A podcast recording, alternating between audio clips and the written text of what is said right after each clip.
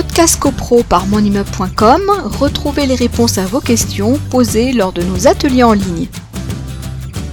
Justement, là, on avait, une question sur euh, euh, comment prouver la, faute du syndic et, est-ce qu'il faut qu'il y ait une faute grave euh, bah, pour, invoquer ce, cette rupture de, de mandat anticipé?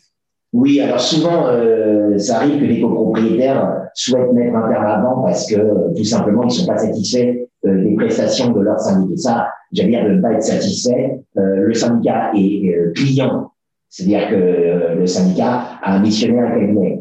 Pour des raisons qui lui sont intimement propres, le syndic et le, les copropriétaires peuvent décider de ne pas renouveler le, le, le, le syndic à la, je veux dire, à l'expiration du contrat, ça pose zéro difficulté puisque c'est une décision qui leur appartient. En revanche, s'il s'agit de révoquer le syndic, alors là, être doublement vigilant. Il ne s'agit pas simplement d'être lassé de son syndic. C'est par exemple le cas, c'est toujours les, les, mêmes cas récurrents. Euh, le syndic ne répond pas à nos appels, le syndic devait effectuer les visites de l'immeuble, il ne les effectue pas, euh, les contrats euh, d'assurance ne sont pas revus, alors qu'il y a une concurrence qui aurait pu être euh, établi, etc., etc. Donc, euh, on n'est pas content globalement de la gestion. Pour autant, alors je vais vite, hein, mais pour autant, euh, il faut que ce soit constitutif d'une réelle faute. C'est-à-dire d'une faute qui rend la, le, contrat inapplicable tout de suite.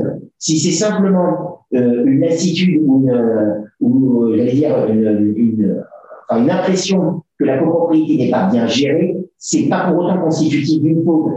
Ça voudrait dire, par exemple, euh, on pourrait considérer comme faute euh, la copropriété euh, avait un gestionnaire, puis lequel restait trois semaines en poste, puis il y en a un autre, puis il y en a un autre, et puis on s'aperçoit qu'en définitive, il y avait des déclarations de sinistres qui devaient être faites, elles n'ont pas été faites précisément parce qu'il y a un dysfonctionnement interne au niveau du syndic et qu'il y a un délai qui est passé, etc. Là, on pourrait considérer qu'il y a une faute et on dit stop, là, on ne peut plus continuer avec vous. Là, on, voilà, là, on a une faute.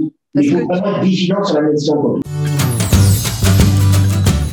Podcast CoPro par monimmeuble.com, retrouvez les réponses à vos questions posées lors de nos ateliers en ligne.